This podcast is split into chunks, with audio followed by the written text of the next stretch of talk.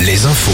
Fabienne Lacroix, bonjour. Bonjour Julie, bonjour à tous. Rendez-vous le 6 avril pour la 11e journée de mobilisation contre la réforme des retraites. Hier, on a encore manifesté partout dans le pays entre 740 000 et plus de 2 millions de manifestants selon les sources. C'est presque deux fois moins que lors de la précédente journée euh, jeudi dernier. Entre 8 000 et 17 000 manifestants en Charente-Maritime, 40 000 hier en Loire-Atlantique, entre 5 et 9 000 à Angers. Des incidents parfois en marge des manifestations provoqués le plus souvent par des casseurs. Une cinquantaine d'interpellations à Nantes, 6 à Bordeaux et Angers, 3 à Limoges.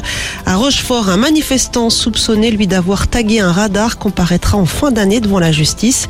Hier soir, la première ministre Elisabeth Borne a invité l'intersyndicale à Matignon en début de semaine prochaine, sans préciser l'objet des discussions.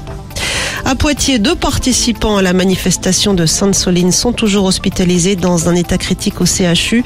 Selon le procureur de Niort, l'origine de leurs blessures reste toujours inconnue. Seule certitude, elles sont intervenues dans le cadre d'une manifestation où le maintien de l'ordre était assuré par les gendarmes. Les enquêtes vont donc être transmises au parquet militaire de Rennes. De son côté, la préfète des Deux-Sèvres conteste les informations selon lesquelles les forces de l'ordre auraient empêché le SAMU d'intervenir samedi pour porter secours à manifestants. Dans l'actualité également, le congrès de la FNSEA qui se poursuit à Angers avec un hommage rendu ce soir à Christiane Lambert.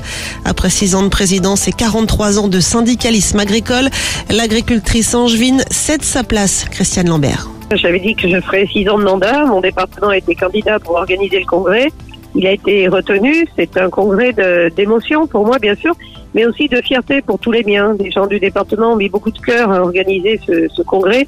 Les bénévoles sont très nombreux, très dévoués. C'est aussi ça, la chaleur humaine dans une organisation comme la nôtre. Vous savez, quand les gens sont engagés, donnent leur temps, leur enthousiasme, leur énergie, leurs compétences, euh, on fait pas ça pour l'argent. On fait ça au nom de conviction, on fait ça parce qu'on se sent porté et parce qu'on partage une ambition pour l'agriculture, des meilleures conditions de vie, des meilleures conditions de revenus. Et il y a beaucoup de chaleur dans notre organisation. C'est une organisation très, très humaine et c'est vraiment ce que nous souhaitons conserver.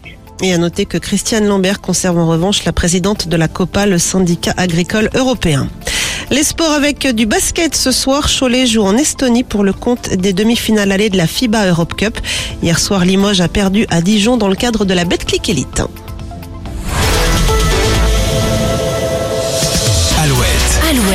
Le 6-10. Le 6-10 de Nico et Julie.